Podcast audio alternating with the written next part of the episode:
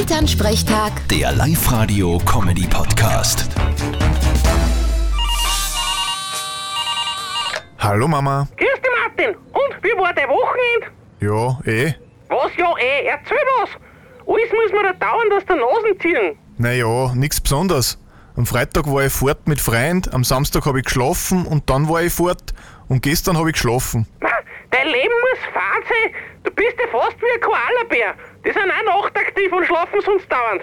Koalas sind eh lieb. Ja eh, aber ich hab unlängst eine Dokumentation gesehen, wenn Koalas auf Partnersuche sind und sie finden nicht gleich den richtigen, dann geben sie auf und schlafen weiter. Recht haben's. Apropos, mit den Koalas hast du mich jetzt drauf gebracht, was ich eigentlich heute auf die Nacht noch tun wollte. Wie denn das? Naja, ich wollte heute nur auf ein Bier gehen. Und der Koal auch. Vierte Mama. Aha, bitte Martin. Elternsprechtag. Der Live-Radio-Comedy-Podcast.